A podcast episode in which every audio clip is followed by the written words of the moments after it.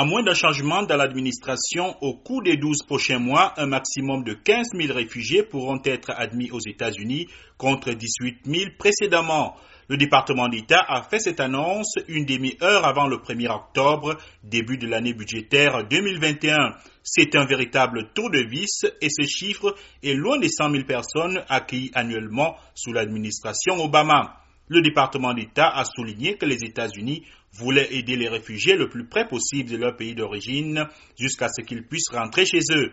Le président Donald Trump avait déjà suspendu les admissions de réfugiés pendant des mois cette année, invoquant la pandémie du Covid-19. Pour sa part, le candidat démocrate Joe Biden s'est engagé à porter à 125 000 le nombre de réfugiés qui seront admis aux États-Unis.